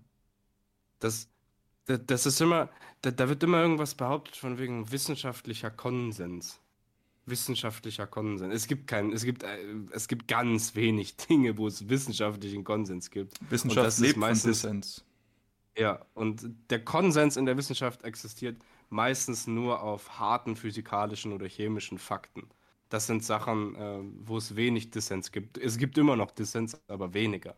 Aber in den Sozialwissenschaften na Heidewitzka, ey, da gibt es überhaupt keine, keine allgemeine Meinung. Also das, das ist völliger Blödsinn, wenn man da sagt, äh, ich mache einen Faktencheck und sage dann ja und so und so und deshalb stimmt's wegen den drei Papern, die ich da zitiere. Ja. Also Ja. das ist völliger Blödsinn. Also wenn ihr das irgendwo seht, dass da ein Faktencheck ist und so, dann müsst ihr gleich dreimal skeptisch sein. Also absolut, absolut unerhört, dass man sowas heutzutage macht. Ich verstehe die, die Motivation dahinter vollkommen, weil natürlich heute übers Internet hat natürlich jeder Mensch die Möglichkeit, was zu publizieren. Und äh, üblicherweise ist halt das einfach mehr geklickt, was halt krasser ist, ja. Und dann kümmert man sich halt nicht um Wahrheit, sondern darum, dass es krass ist. Und äh, die meisten Leute, die solche Foren haben, kümmern sich den Scheißdreck drum, ob es richtig oder falsch ist, sondern die wollen halt Klicks haben, Ja. Aufmerksamkeit. Und deswegen verstehe ich das schon, dass man es macht. Aber das ist halt der erste Schritt dahin, dass man sagt, nein, also deine Meinung entspricht nicht dem, was hier als Wahrheit gilt und deswegen fliegst du jetzt raus. Es hat eine Zentralisierung von Wissen, ja. Wobei eigentlich dieser Ja. Prozess extrem dezentral ist, diese Wissensgenerierung. Ja, aber also verstehe mich da nicht falsch. Ich sehe das schon, also ich sehe die Aussage als das, was sie ist, so ein leicht provokanter, flapsiger Spruch, wenn man sagt, äh, intellectual yet idiot. Aber ähm, auch da kommen wir wieder darauf zurück, dass es eigentlich nicht möglich ist, sich da ein abschließendes Urteil wirklich drüber zu bilden, weil wir sprechen hier von, von einer privaten Utopie, die sich ja jeder Mensch irgendwie in seinem Kopf schafft. Und die sieht ja für jeden auch irgendwo anders aus. Na klar, man hat die großen Strömungen, die so ungefähr in dieselbe Richtung tendieren. Aber selbst wenn wir uns jetzt auf ein, ja, auf ein, eine intellektuelle Idee einigen, die wir alle als für uns positiv bewerten, dann denkt jeder von uns in seiner eigenen Art und Weise wieder völlig anders darüber, wie das dann in der Realität aussieht. Und genau da kommen wir an den Punkt, wo es schwierig wird, weil wir überlegen uns das alle nur und auch jeder Intellektuelle ja, stellt sich das nur so ein bisschen vor. Es ist mehr eine Träumerei, mehr so eine Spielerei, sich das vorzustellen, wie es denn wäre. Und das wird dann teilweise mehr oder weniger ausformuliert präsentiert, hat aber mit der Realität nichts zu tun. Und deswegen zu urteilen, ah, das ist eine idiotische Art und Weise, die Welt zu sehen, das nicht. Nur weil man persönlich in die eine oder andere Richtung tendiert, ist immer schwierig. Klar, das ist liegt so in, in der Sache selbst, dass man sich im Streit befindet, im intellektuellen Wettstreit. Aber ich, ich distanziere mich da immer so ein bisschen von meiner eigenen persönlichen Vorliebe und lasse dann auch den anderen ihren Freiraum, ihre eigene Utopie sich zu erschaffen, von der sie sich versprechen, dass sie irgendwann mal funktionieren könnte. Weil für mich steht im Vordergrund, dass diese Ideen alle miteinander konkurrieren sollten in der Realität und nicht nur in der Überlegung. Gebe ich, dir, gebe ich dir vollkommen recht, dass die einzige. Natür also natürlich, wenn du diesen, diesen Konkurrenzgedanken bringst, dann ist das, was ich jetzt zu sagen habe, nicht mehr so wirklich relevant. Aber was mich immer so ein bisschen dabei stört, ist, jeder kann von mir aus seine Utopie in seinem Kopf ausleben, wie er möchte. Aber wenn er sie dann umsetzen möchte und diese Utopie auch die Leben anderer beeinflusst, dann bin ich immer ein bisschen kritisch. Aber einfach nur jetzt Ja, natürlich auch mein, mein Gedanke. Ähm, Auch da bin ich halt wieder der Meinung, eh, wenn ich die Möglichkeit hätte, ich würde es ja auch gerne umsetzen, was ich mir so überlege. Und dann würde es auch wieder andere betreffen. Aber jetzt zu sagen, dann, ja gut, dann machen wir gar nichts, weil ich kann es nicht nur für mich alleine machen, ist äh, halt ist nicht umsetzbar. ich glaube, das ist ein Thema für Ich, eine ich andere nehme Folge. deine, ich, ich nehm deine Kritik an der Stelle auch wahr, aber ich denke, äh, um auch im Kontext von 84 zu bleiben, äh, es, es gibt halt Dinge, die sind faktuell und es gibt Dinge, die sind prozedural. Also faktuell ist 2 plus 2 ist 5. Das, das ist eine Sache, ähm, da kann die Partei ihre, ihre Meinung zu äußern und das ändern. Und dann gibt es aber auch prozedurale Sachen, zum Beispiel, wie gehen wir in unserem Alltag mit den anderen Menschen um? wie, wie schauen wir überhaupt auf Wahrheit? Also nicht das konkrete Was. Was ist jetzt Wahrheit? Ist jetzt 2 plus 2 4 oder ist jetzt 2 plus 2 5? Das ist eine faktuelle Sache. Das ist an der Stelle nicht weiter interessant. Interessant ist die prozedurale Geschichte dahinter. Wie gucken wir denn darauf, was 2 plus 2 ist? Und wenn die Antwort auf die prozedurale Frage ist, dass es eine zentrale Einheit gibt, die vorschlägt, wie der Prozess dahinter auszusehen hat, dann äh, kann man es äh, relativ, also meiner Meinung nach zumindest auch relativ einfach in die Tonne treten. Hm. Äh, werde ich dir nicht widersprechen. Es wird, es ist halt traurige Realität, dass es für viele sehr gut funktioniert so. Ja. Aber auch wieder, da muss man natürlich sagen, ähm, all die Menschen heutzutage, die in diesem Hamsterrad gefangen sind und die keine Bemühungen anstellen, um da auszubrechen, die haben es einfach schlichtweg auch verdient, in diesem Hamsterrad zu sein. Und zwar bis zu dem Zeitpunkt, in dem sie sich zusammenreißen und sich dazu entscheiden, selbst zu denken. Das ist, da kommen wir auch schon wieder auf Orwell zurück. Ein Teil des großen Widerstreits, der immer wieder auftritt, weil für äh, Winston ist ja der, sind die Proles die große Hoffnung im gesamten Buch. Und er äh, überlegt sich immer wieder, ja, das sind so viele, also das sind ja 95 Prozent der Bevölkerung sind ja, machen ja, stellen die Proles. Und wenn die sich endlich mal dazu entschließen würden, der Partei die Stirn zu bieten, dann würde sich das endlich ändern und das System würde sich ändern. Und ähm, wir, wir sehen ja dann, dass, dass, äh, dass diese Idee in ihm auch so ein bisschen reift. Er beginnt ja dann seine eigene persönliche Revolution gegen die Partei, nachdem er Julia kennenlernt, die er ja ironischerweise auch völlig falsch eingeschätzt hat. Also Winston schätzt ja eigentlich durch die Bank weg so gut wie jeden falsch ein, den er so in seinem Umfeld hat. Das ist irgendwie ein ziemlich ähm, roter Faden, der sich durchs Buch zieht. Also er beim Zwei-Minuten-Hass denkt er über Julia dass sie so eine total auf Linie getrimmte Parteigängerin ist, die alles mitmacht und die wahrscheinlich sogar zur Gedankenpolizei gehört und ihn verraten wird irgendwann. Und äh, er hat einen ganz kurzen Blickkontakt mit O'Brien und denkt sich so, das ist sein Freund und dass sie ähm, ähnliche Gedanken haben. Und ähm, Später äh, stellt sich dann ja heraus, dass Julia ja schon länger eine Art Revolte gegen die Partei ähm, führt, auf ihre eigene Art und Weise, die, die dann sie beide in einer Art Beziehung ausleben. Und nachdem sie dann aber verhaftet worden sind und er von O'Brien verraten wird, wird er ja dann aufgeklärt, dass O'Brien nie die Proles als irgendeine Art von Gefahr gesehen hat. Weil das eigentlich der Teil der Bevölkerung ist, der am besten kontrolliert wird. Sozusagen durch eben das, was sie von der Partei als Entertainment bekommen, meinst du? Ich weiß es tatsächlich nicht, deswegen stelle ich es mal so in den Raum. Also für mich ist es nicht ganz nachvollziehbar, warum sie denn sagen, dass die Proles keine Gefahr darstellen, weil die, den Eindruck vermittelt es gar nicht. Der einzige Faktor, der hier tatsächlich so aufgemalt wird, ist ja, dass sie verwahrlost und in Armut leben. Also, dass der persönliche Wohlstand einfach so niedrig ist, dass sie sich nicht erheben können. Genau. Aber die, die Überwachung, die findet ja in, dem, in den Proles-Vierteln gar nicht statt, zum Beispiel. Vielleicht ist es auch einfach nur O'Brien, wie er versucht, äh, die Hoffnung, die letzte Hoffnung, die Winston hat, zu nehmen. Zu sagen, selbst das, was du dir denkst, irgendwann, weil, weil Winston sieht das ja auch so ein bisschen als unausweichlich an. So, es muss jetzt halt nicht in den nächsten 100 Jahren, in den nächsten 1000 Jahren sein, aber irgendwann werden die sozusagen äh, den Aufstand anzetteln und sagen, jetzt ist Schluss und jetzt wird das System abgeschafft. Und äh, ich glaube, schon so es wäre für ihn halt so ein ideologischer Sieg, dass er sterben kann, während er das weiß. Und ich glaube, O'Brien versucht ihm das einfach nochmal zu nehmen, sozusagen. So. Auch diese letzte Hoffnung, die du hast, existiert nicht.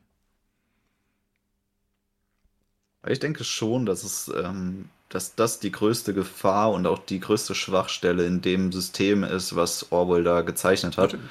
Das hätte besser funktioniert, wenn die Partei, also wenn der bürokratische Apparat so aufgebläht gewesen wäre, wie er zum Beispiel so bei uns immer noch im Entstehen ist. Also der deutsche bürokratische Apparat gehört ja mit zum einem der umfangreichsten überhaupt.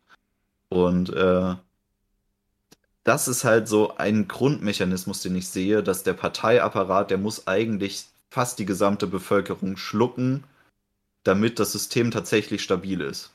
Ja. Klar, wenn, wenn jeder, sage ich mal, irgendeine Art Skin in the Game hat, ja, wenn, wenn irgendjemand wenn, wenn alle irgendeine Art profitieren davon, dass das System existiert, klar, dann hast du es maximal stabil gemacht. Gebe ich dir recht. Du hast jetzt schon ein bisschen an den vierten Teil angedeutet, ja, also natürlich Julia und äh, Winston werden irgendwann geschnappt und dann in das Ministerium für Liebe verfrachtet, wo Winston dann gefoltert wird, er, er muss hungern, ähm, er wird zusammengeschlagen, alles Mögliche wird mit ihm gemacht. Ähm, irgendwie Zähne gezogen fallen ihm aus, irgendwie sowas. Und währenddessen wird er halt versucht, äh, also versuchen sie ihn halt zu brechen. Und äh, ich finde es sehr interessant, sie versuchen ihn nicht zu brechen, damit er dann danach rausgeht und irgendwie ein ganz normaler, in Anführungszeichen, Mensch ist und sich einfach nur der Parteilinie hingibt, sondern sie versuchen ihn wirklich zu brechen, damit sie, damit er nicht, wie ich das vorhin gesagt habe, zumindest mit dem Gedanken sterben kann, dass er irgendwann recht hat. So dass, dass sie sozusagen das als allerletzte Möglichkeit auslöschen können, der Rebellion. Und in, im Rahmen dessen geht auch O'Brien auf die von uns ganz am Anfang schon angesprochene Macht ein, dieses Streben nach Macht. Und das ist so ein bisschen, glaube ich, einer der größten Schwachpunkte, die ich sehe in dem Buch, dass ich finde, der, der Bösewicht hier als Staat, ähm, als, als ähm, Ozeanien und äh, Engsock, der English Socialism, dass das Macht für, für Macht, finde ich, die Motivation ergibt für mich nicht unfassbar viel Sinn. Ich weiß nicht, wie, wie, wie ihr das so, so, wahrgenommen habt. Also natürlich, das ganze System ist darauf ausgelegt, es ist eigentlich im Prinzip egal, wer Macht hat. Hauptsache, Hauptsache ist, dass ein System existiert, in dem die Macht zentralisiert ist. So, und aber dann sozusagen einfach Macht für den Zweck von Macht, das, das verstehe ich irgendwie nicht. Das, vielleicht macht es das System auch irgendwie so, so böse für uns ähm, für mich macht es irgendwie einfach nur unerklärlicher. Ich weiß wie ihr das damals wahrgenommen habt. Also ich habe das, äh, ich fand das sehr stark, weil hier wird uns ja offenbart, dass die, die gesamten Parteigrundsätze, die die innere Partei so ausmacht und warum diese Leute wie O'Brien da so auf Linie sind, eigentlich komplett metaphysisch sind. Also da, da ist nichts tatsächlich greifbar von. Und er macht sich ja auch total lustig über ähm, Winston, dass er sagt, ja, Metaphysik war ja noch nie deine Stärke. Ja. Und er, er, sich so ein bisschen äh, lächerlich macht über die Ideen, die Winston hat und die er verteidigt gegen ihn, weil sie gar keinen Bestand haben auf der Ebene, auf der er das Ganze sieht. Weil Winston dann zum Beispiel auch O'Brien ständig wechselnd wahrnimmt. Also O'Brien so beschrieben als eigentlich ein recht bulliger Mann, ähm, der, der ein starkes Auftreten hat, aber wechselnd liebevoll von Winston angesehen wird und dann aber wieder als total hässliche Fratze beschrieben wird. Und in diesem Verhör, in der Verhörszene nimmt er äh, O'Brien eben äh, als dieser, diese hässliche Fratze wahr, die total eingefallen ist eigentlich schon bei näherer Betrachtung und der, der schon irgendwie schwach und alt wirkt. Und O'Brien erfasst eigentlich immer die Gedanken, die Winston hat und ähm, hält ihm das dann so vor, dass, dass Winston ja jetzt denkt, ja, was bringt ihm eigentlich das Ganze, wenn er so schwächlich ist und äh, am Zerfallen ist? Was bringt ihm dann die ganze Macht der Partei? Und äh, da offenbart ihm O'Brien ja, dass es eigentlich völlig egal ist, welche Einzelpersonen da sind. Und es ist auch egal, ob die Menschen irgendwann nur noch 30 Jahre am Leben sind und dann sterben müssen es geht nur darum, dass die Partei halt fortbesteht in alle Ewigkeit. Also da, da steht wirklich eigentlich nur die Stabilität der Macht im Vordergrund und nicht wirklich das, ähm, ja, die Zahnräder, die den Apparat ausmachen. Und deswegen ist es ja auch sehr bezeichnend, dass sowohl Goldstein als auch der große Bruder eigentlich nur metaphysische Charaktere sind. Die, die existieren nicht in der Realität, sondern sie sind nur Abbilder einmal des großen Feindes und einmal der Person, in der sich die Macht zentriert. Und es ist sehr, sehr wichtig für diesen Parteiapparat, dass es keine echte Person ist. Und deswegen gehe ich auch davon aus, dass es den großen Bruder nicht gibt. Weil sonst würde es keinen Sinn machen, wenn da tatsächlich jemand an der Spitze steht. Um auf den Punkt vielleicht nochmal einzugehen, was du gerade gesagt hast mit der Macht und der Stabilität.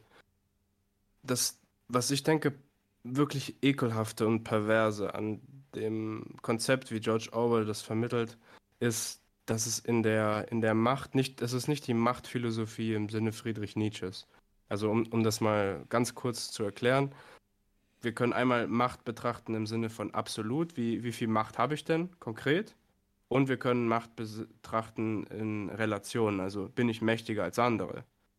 Und äh, um das jetzt mal als Realitätsbeispiel zu führen, Nordkorea zum Beispiel. Der, der Führer von Nordkorea, der hat sehr viel Macht relativ gegenüber seinen Untertanen.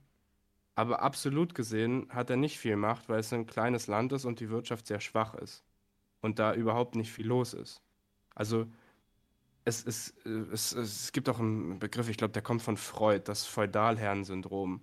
Ja, der Baron im Mittelalter, dem war das egal, dass er gefroren hat und dass er äh, gleiches Scheißleben gehabt hat wie seine Serfs.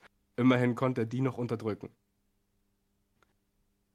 Das, das, das ist es. Also äh, es, es geht darum, dass die Personen, die Macht haben, die, die haben auch ein Scheißleben. Und alles ist scheiße, es gibt keine Schönheit mehr. Es geht nur darum, dass man noch mehr Scheiße für die anderen übrig hat, dass man denen noch mehr antun kann dass diese relative Ebene der Macht ebenso wichtig ist. Also mir ist egal, wenn alles um mich rum in Stücke fällt und alles äh, kaputt geht, weil ich kann immer noch dich foltern. Und das ist dieser fundamentale, widerliche und absolut perverse Gedanke, der sich durch diese Welt zieht und was es auch so abstoßend macht. Hm. Ich meine, im, im Endeffekt. Ja, auch tatsächlich so beschrieben. Im Endeffekt, was, was ja dabei rauskommt, ist, dass, dass man eine neue Art Mensch erschafft, habe ich so das Gefühl. Es geht alles das, was wir als, als gut und, und, und schön empfinden würden. Also es gibt keine Kunst mehr, es gibt keine Wissenschaft mehr, es gibt keine Liebe mehr, keine Nächstenliebe mehr, es gibt keine Kreativität mehr, es gibt keine Entfaltung mehr, es gibt kein, kein Bewusstsein, kein wirkliches mehr. Das sind alles Ziele, die abgeschafft werden und an deren Stelle trifft halt Macht. Und vielleicht ist es für mich so unverständlich, weil ich eben an vorher genannte Ziele beziehungsweise ähm, ja, fällt jetzt kein anderes Wort ein, was ist ja kein wirkliches Ziel, aber Erfüllungen in meinem Leben, ähm, die werden alle abgeschafft so und man, man macht einen neuen Menschen draus und äh, den kann ich nicht verstehen und ich möchte auch nicht dieser Mensch sein, ähm, aber schätzungsweise, weil ich ihn nicht verstehen kann. Ja, da kommt ein relativ interessanter Gedanke, weil äh, gerade dieser letzte Teil ist ja recht interessant, weil in der Zeit, in der äh, Winston einfach nur in seiner Zelle sitzt, kommen ja immer mal wieder ähm, Charaktere zu ihm rein in die Zelle, die man vorher schon kennengelernt hat. Also ich habe das ja schon vorhin erzählt mit dem Mr. Parson, der dann ähm, kommt, weil er von seinen Kindern verraten worden ist, was ihn tatsächlich selbst äh, an dem Punkt noch mit Stolz erfüllt auch als Winston ihn fragt, ja, bist du denn schuldig? Hast du denn ein Verbrechen begangen? Sagt er, ja, natürlich bin ich schuldig. Klar habe ich ein Verbrechen begangen. Die Partei kann ja nicht Unrecht haben. Und ähm, er, er, er, er bettelt dann einfach nur, dass er hoffentlich nur fünf Jahre Arbeitslager bekommt und nicht erschossen wird. So.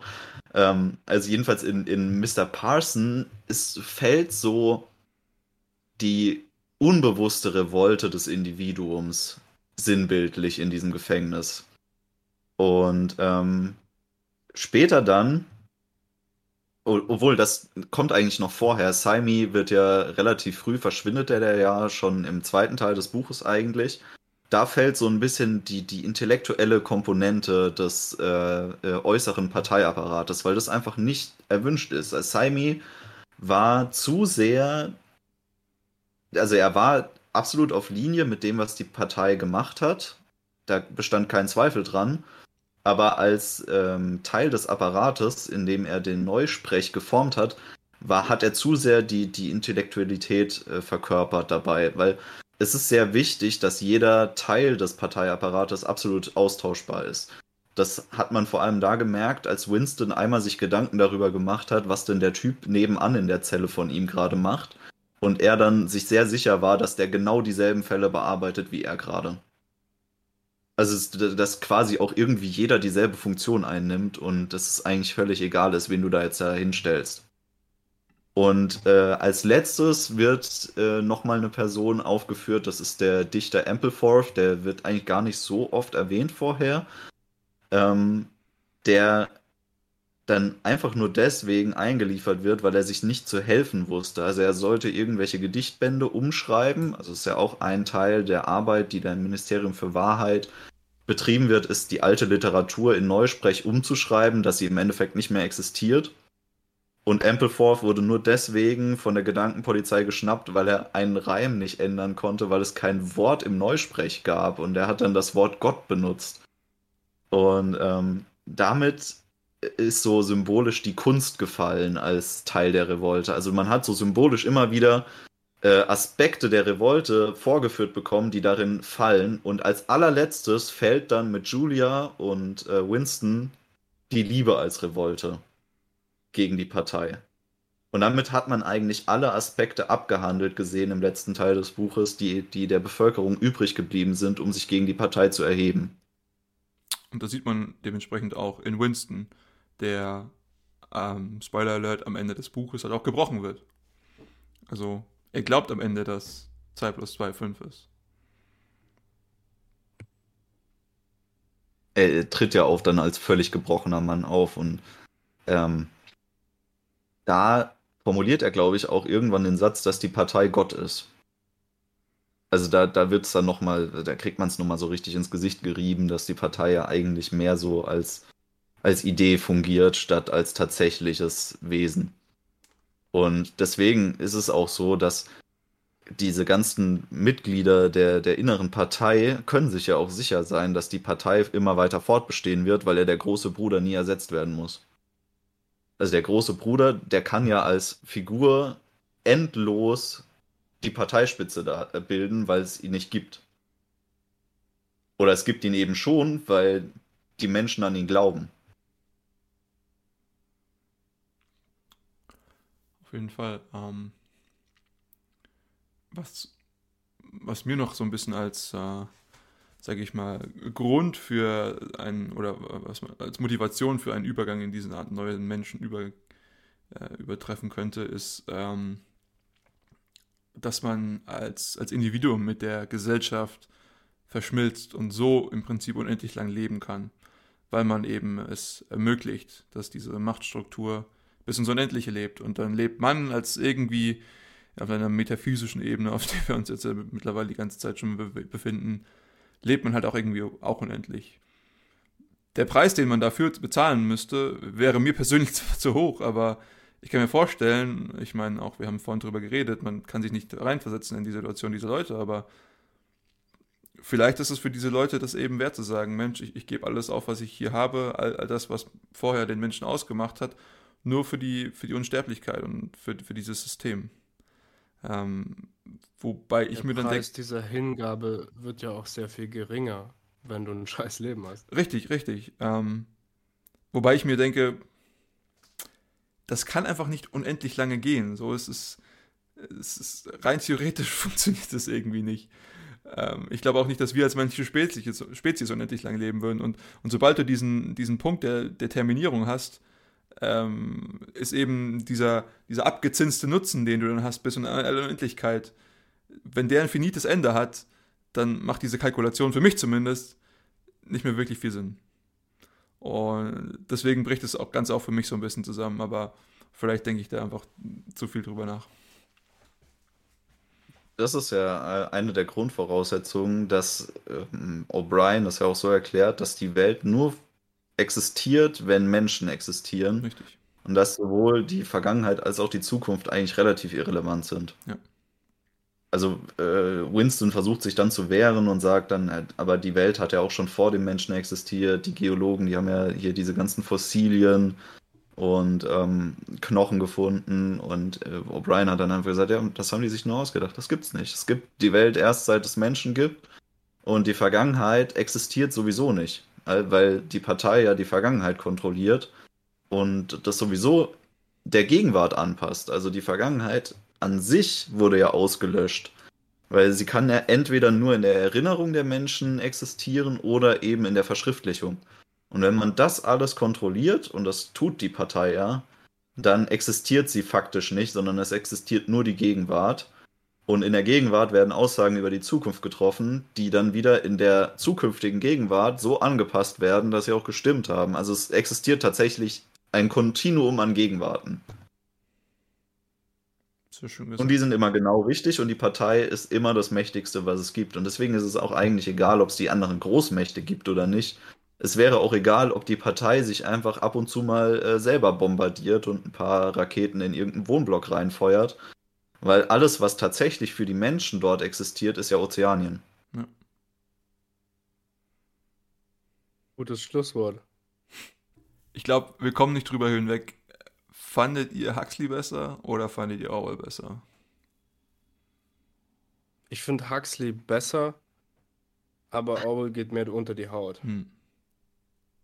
Also ähm, wirklich ein, ein absolut brillantes Meisterwerk, gar keine Frage, aber das ist oft auch einfach unangenehm, sich damit auseinanderzusetzen. Und bei Huxley ist das nie der Fall. Ich glaube, der, der Hauptgrund, warum das bei Huxley, bei mir zumindest nie der Fall war, weil, weil ich diese Person, Mustafa Mond, diesen Chef, diesen Weltcontroller dort erkannt habe als jemanden, der selber nicht Teil des Systems ist. Der liest die Bücher, die er lesen will, der denkt, wie er denken will, der scheißt drauf, wie die Regeln sind. Weil er ist der Weltcontroller, ihm ist der, also er, ist, er hat die oberste Position, ihm ist der Rest scheißegal. Ja. Und das ist aber in Orwells Buch nicht so. Nicht mal, nicht mal die Leute, die an der Spitze der inneren Partei stehen, haben irgendeine Art von, von ich sage immer so, ähm, im, im, Deutschen gibt es nur das Wort Freiheit, aber im Englischen gibt es Freedom und Liberty. Und F Freedom ist in, in dem Sinne einfach eine Freiheit dessen, dass ich, äh, ich kann Meinungsfreiheit, Religionsfreiheit, äh, Ausdrucksfreiheit etc. Und Liberty ist, ist aber eine Freiheit eines Konzepts, eines geistigen Elans. Also Liberty kann man nicht haben von Geburt an. Liberty kann man nicht haben äh, wegen irgendeinem System, in dem man lebt. Liberty kann man nicht haben, weil einem das jemand gibt oder nimmt, sondern Liberty ist die fundamentale Einstellung, mit der man denkt, mit der man durchs Leben geht, mit der man wahrnimmt. Und das muss man sich antrainieren und erarbeiten. Und das hatte wenigstens in dem Buch von Huxley, hatten das wenigstens John und Mustafa Mond in dieser Welt. Die hatten das wenigstens, ja. Und auch Bernard Marx hatte das in irgendeiner Art und Weise. Aber in, in Orwells Welt gibt es das nicht mehr. Weil die einzigen Menschen, die das in dem Buch hatten, waren Julia und Winston. Und die haben es beide verloren. Und das ist einfach eine so ekelhaft, traurige, widerliche Vorstellung, dass ja, das, das Buch, also es, einmal sollte man schon lesen, aber es ist halt kein Spaß. Ja. Man kann es schon mehrfach lesen. Ähm, mir fällt es da sehr schwer, irgendwie einen Favoriten auszuwählen. Ich glaube, ich kann es auch nicht, weil die, die beiden äh, Dystopien, die hier beschrieben werden, unterscheiden sich ja in ihren Grundzügen dann doch so arg voneinander, dass äh, jede eine komplett eigene Lebensrealität abbildet, die dann wiederum zu teilen sich realisieren kann in der heutigen Welt oder die man übertragen kann zumindest. Das ist ja auch immer so eine gewisse Betrachtungsweise. Ob das tatsächlich so übertragbar ist, ist immer dahingestellt, aber man kann es, man kann Parallelen ziehen, man kann Aspekte der, der eigenen Umwelt wiederfinden. Und das muss ich sagen, ist, das kann man beiden Autoren wirklich hoch anrechnen, dass sie diese, diese, ha, diesen visionären Charakter einfach haben dass sie zu einer Zeit, in der sich das eigentlich höchstens in den Grundzügen hat abzeichnen können, was sie dann da gemalt haben, ähm, so erschaffen konnten, dass es heute immer noch anwendbar ist. Und das ist was, was ich gerade, deswegen gibt es eigentlich auch nur diese Trilogie der Dystopien mit äh, Orwell, Huxley und Bradbury, dass eigentlich da niemand mehr drangekommen ist. Keine der modernen Dystopien schafft ein so realitätsnahes Bild wie das, was sie geschafft haben. Eigentlich alle modernen Science-Fiction oder auch äh, Utopien, Dystopien, die verfehlen das tatsächliche Bild der Realität, das sie versuchen vorherzusagen, immer sehr weit. Weil sie sich zu sehr verlieren in irgendwelchen unfassbaren technischen Spielereien die nicht realisiert wurden oder die auch wahrscheinlich noch in, in hunderten Jahren nicht realisierbar sind. Aber Huxley und Orwell haben es geschafft, ein, eine Welt zu strukturieren, die realisierbar ist und die erschreckend realisierbar ist. Und das ist, finde ich, die große Kunst, die beide ausmacht.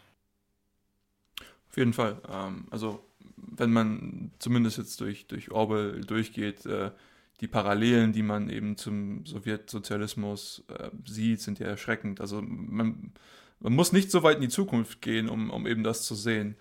Ähm, was, was mein letztendliches äh, Judgment angeht, bin ich, glaube ich, sehr eng äh, an, an Tim verbannt. Ich glaube, äh, die, die Distanz, die persönliche Distanz, die man zu Orwell hat, ist viel, viel geringer als die, die man zu Huxley hat in seiner schönen neuen Welt. Ähm, man hat irgendwie fliegende Helikopter und so weiter und die Leute, also es ist irgendwie noch ein bisschen futuristischer und man, man denkt nicht mehr so, so stark, dass das auch irgendwie äh, seine Welt sein könnte. Ähm, aber nichtsdestotrotz ähm, gebe ich, gebe ich dir definitiv recht, Tom. Ähm, ist auf jeden Fall ein Buch, mit dem man sich auseinandersetzen sollte. Und äh, wir zumindest hoffen, dass ihr so einen kleinen Einblick hattet. Diejenigen unter euch, die es schon gelesen haben, haben jetzt vielleicht einen äh, kleinen Auffrischungskurs bekommen. Der Rest hat vielleicht äh, Lust bekommen, sich das Buch mal durchzulesen. Ähm, mir hat es auf jeden Fall super viel Spaß gemacht, äh, auch wenn es natürlich sehr düster war an manchen Stellen. Ähm, aber auf jeden Fall, auf jeden Fall was, was man, was man sich mal durchlesen sollte. Habt ihr sonst noch irgendwelche abschließenden Worte? Um vielleicht die, die Negativität zu nehmen von dem, was ich jetzt öfters geäußert habe. Also meiner Einstellung nach ist es nicht immer nur wichtig, dass alles äh, Friede, Freude, Eierkuchen ist und dass es Spaß macht, sondern es ist manchmal auch wichtig, einfach Tiefgründigkeit zu erzeugen. Und das ist auf jeden Fall in dem Buch 84 von George Orwell sehr gut möglich. Und alleine deshalb denke ich, ist es eine klare Empfehlung für, für jeden Menschen, der sich damit interessiert, vielleicht dieses, dieses Konzept des wirklich freien Denkens mal kennenzulernen und intensiver zu trainieren. Absolute Essenz also, es, es, es muss keinen Spaß machen, es, es muss keine Freude bringen, muss kein Lächeln aufs Gesicht zaubern, es muss den Kopf anregen und das tut es. Das tut es. Wie fast wenig anderes. Ich, äh, ich möchte hier vielleicht abschließend nochmal ein rotes Tuch schwenken. Und zwar geht es mir um diesen Grundmechanismus, den wir immer wieder in diesen Dystopien kennenlernen. Und das ist ähm, das Verändern von Kunst, Kultur und Literatur. Und das ist, finde ich, die, die größte rote Flagge, die man sich merken sollte, dass man, dass das eigentlich die Dinge sind, die zu bewahren am wichtigsten sind für die Menschheit. Das ist tatsächlich unser, unser metaphysisches Erbe, nicht nur unser biologisches. Und sobald man sich daran vergreift, und versucht das zu ändern in dem, was es ist, begeht man ein riesiges Verbrechen. Das nenne ich meine Botschaft. Mhm. Damit bedanke ich mich bei euch beiden für die extremst interessante Diskussion ähm, und den interessanten Buchclub. Wir hoffen, dass ihr, liebe Zuhörer, irgendwas mitgenommen habt und falls ihr jemanden kennt, der auch an sowas interessiert wäre, gerne weiterleiten. Über sowas wachsen wir, darüber freuen wir uns. Und in diesem Sinne, ich wünsche euch einen super schönen Tag und wir hören uns bis zum nächsten Mal.